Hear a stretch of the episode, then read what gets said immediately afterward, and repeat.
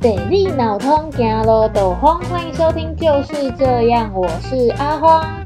每周三早晨陪你睁开地理眼，观察生活中的大小事。噔噔噔噔噔噔噔噔，今天是第六集，六六大顺的部分。好，一点意义都没有。不过，我有在考虑一件事情，跟大家商量一下。虽然我觉得大家也会发现这一点都不重要，就是呢，我想说以后就不用跟大家说 这是第几集。我真的发现这是一个很没有必要的举动诶，因为大家打开的时候就会知道这是 EP 几啊。我把它数出来，又很有可能会数错，对不对？因为我个人就是数数白痴啊，就是基本上十以上的数目就是。不管是钞票、纸张，还有任何东西啊，我就很有可能会出错。然后十以下的，我也有可能会出错。所以呢，真的是数数界的奇才。哎，不得不说，二十岁以后，我连我自己几岁都很常数错。这样跟脑袋也没有关系，有可能是我不想要承认自己是几岁而已。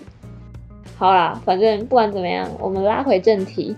我们今天呢要讨论的主题是从第一到第五市场看日治时期台中市区的发展，重点是会附加就是我们台中美食达人宝哥对各个市场美食的随笔，还有我身为前台中假日居民代表的阿荒的市场不专业、超不专业美食附注，所以想要听美食的可以直接。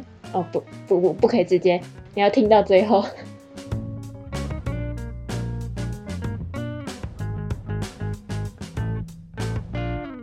我不知道大家这一个多月来有没有偷偷发现，我是一个极度爱台南的人。台南确实呢，是我心中第一名的城市，在这边跟台南告白下，我爱你台南。不过这一集确实没有要讲台南啦，有必要的话，我还是会偷偷把我心中的台南魂拿出来，微微的擦边一下。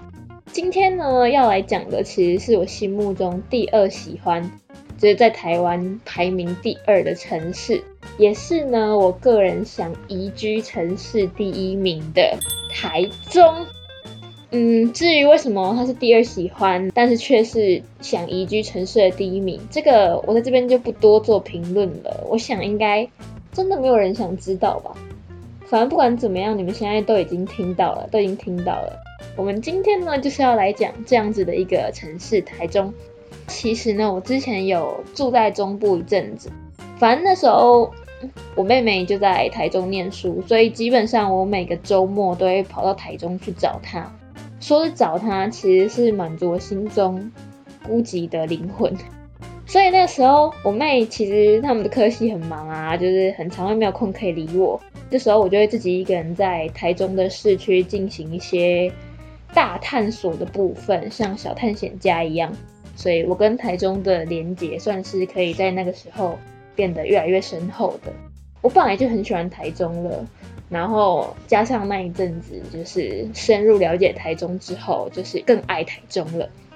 那时候呢，我是自称假日台中居民，那现在只能说是前假日台中居民代表。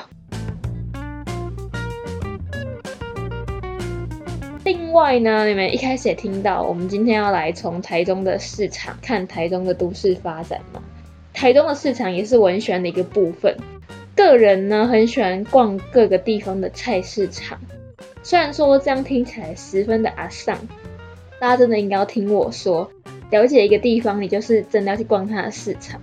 我喜欢市场呢，其实也不是有什么真的很深刻的理由啦，单纯是因为如果跟妈妈去逛菜市场的话，逛早市就可以掌控当天的午餐，然后呢，如果跟妈妈去逛黄昏市场的话，就可以掌控当天的晚餐。听起来是不是很棒？而且你不要以为我上述这一段话就是废话哦，这完全不是毫无意义的废话。我们可以从这一段话里面推论出什么道理？也就是说，菜市场是在地居民的厨房啊，对不对？所以想吃到最在地的小吃，知道在地人都在干嘛的话，你一定就是逛菜市场就对了。所以在这边呼吁大家，就是菜市场绝对是你们到当地旅行的首选。缺点就是可能要早一点起床啦，但你都去那里玩了，早一点起床好像也是可以做到的选项之一吧，对不对？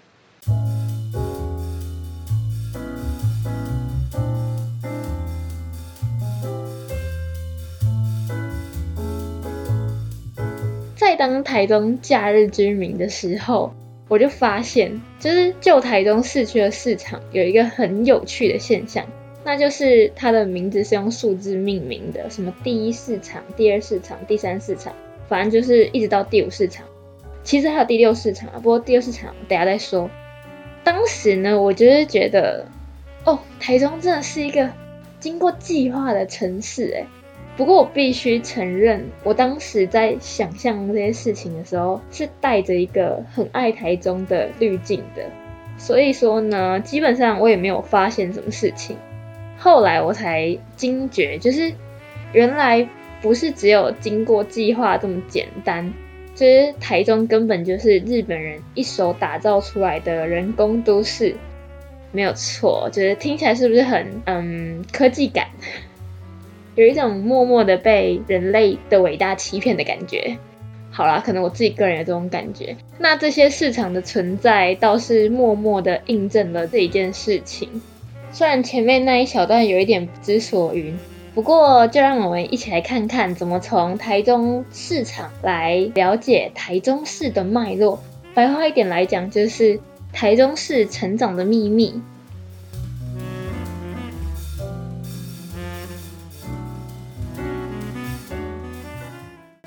知道日本人统治台湾是在西元一八九五年到一九四五年，大概这五十年之间，对吧？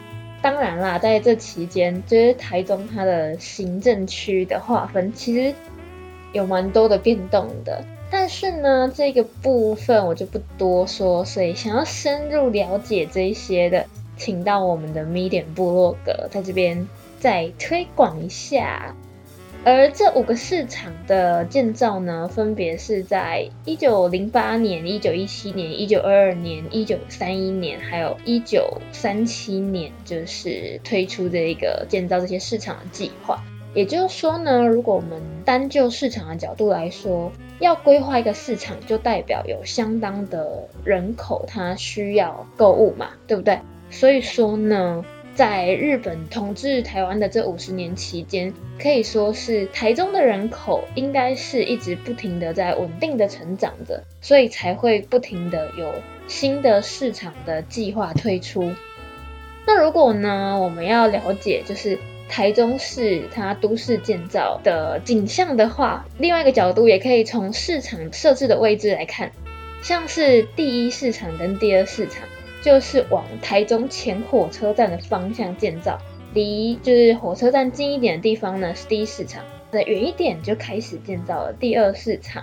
这个身为一个就是你知道台中假日居民，这一点我也是略知一二的。这我在做那个台湾大道的公测的时候就可以看到，哎，从第一市场然后坐远一点就可以看到第二市场了。但是呢，第三市场就不是在这一个方向喽。老实说，第三市场我还真没去过。第三市场呢，则是在往后火车站的方向建造的。第四跟第五市场呢，则分别是在火车站的左方跟右方建造的。所以听到这边，你应该可以听出来，当时呢，都市的规划是以火车站为中心，然后呢，往火车站的四周围再扩张的。是不是很酷？因为这其实我也不知道，是在看到这一篇企划的时候，看图之后我才发现，哦，原来是这样哦。因为我当时一直觉得，为什么第一市场、第二市场，然后以一个台湾大道的角度来看，不是应该要第一、第二，然后继续第三、第四、第五、第六吗？为什么第五市场是在一个不同的方向呢？这我当时一直很困惑，我以为是。中间的三四可能是后来改建，然后就不见了，消失了。所以我现在才知道，原来不是往同一个方向发展，它是以台中火车站为中心，然后向四周扩张的，蛮酷的，蛮酷的。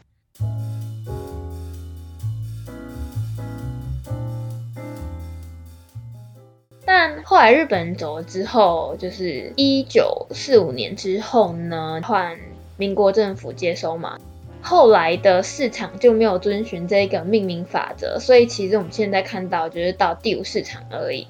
后来的市场呢，基本上是以地名来命名，所以我们就比较难从市场的部分继续发现台中市扩张的一些轨迹。刚刚有提到，后来其实还有一个第六市场，对不对？对，那这个第六市场，我在想，它应该不是就是日治时期的时候规划的，因为它是一个那个在文清百货公司里面的一个市场，我想它应该是近年来规划的，然后只是借用这个传统在命名。第六市场我有去逛过，我觉得也蛮好玩的，不过这个等等在谈市场的时候再讨论好了。其实如果要讲到日治时期台中这个城市的规划的话，其实还有一个蛮有趣的地方，就是这个要看 Google，这个要搭配地图使用。所以如果现在不方便的话，可以先听，然后之后再一边打开 Google 来验证这一件事情。你会发现台中市虽然我们都说它是棋盘式的，但是大致上你会发现它分成两个系统，以台中火车站为中心，那一个周围。有一个以台中火车站为核心的棋盘，就是它的路啊是西北东南走向是横的，然后呢，另外一个走向是东北西南走向。我刚刚说错吗？我再说一次，西北东南走向乘以东北西南走向的一个棋盘。然后呢，如果距离火车站再远一点点的地方，就是你就会发现它开始变成正。南北跟正东西的棋盘这样子的路在交叉，两个系统的分界基本上大致就是当时日本政府规划台中市区的边界，也就是说他们规划到那边，接下来就是别人接手，然后就会开始有别的规划的方式，所以就开始变成正南北的路跟正东西的路，是不是很有趣啊？你打开那个台中市的 Google，真的是长这样。其实很多都市的规划，你就可以从那个路的方向看出这一类的端倪，不只是台中市。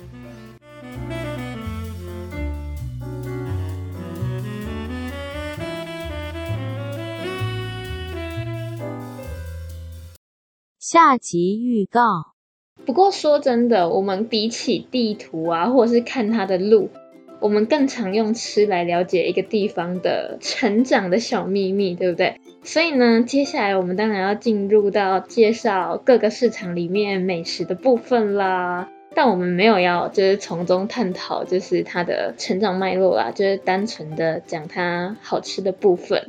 那这个部分呢，大部分是由我们的台中小达人宝哥提供的美食心得。那我相信他的舌头是比我灵很多。所以欢迎去吃吃看他推荐的东西。嘿，想知道宝哥的台中市场私房名单吗？那就别错过下一集的就是这样哦。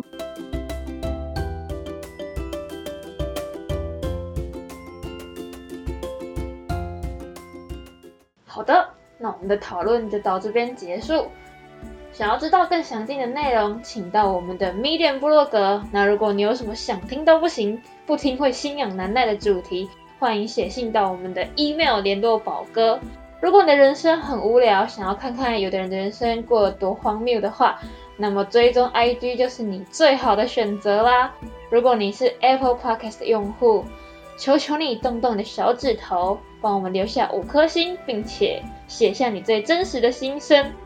那么，谢谢大家收听，我们下次见喽，拜拜。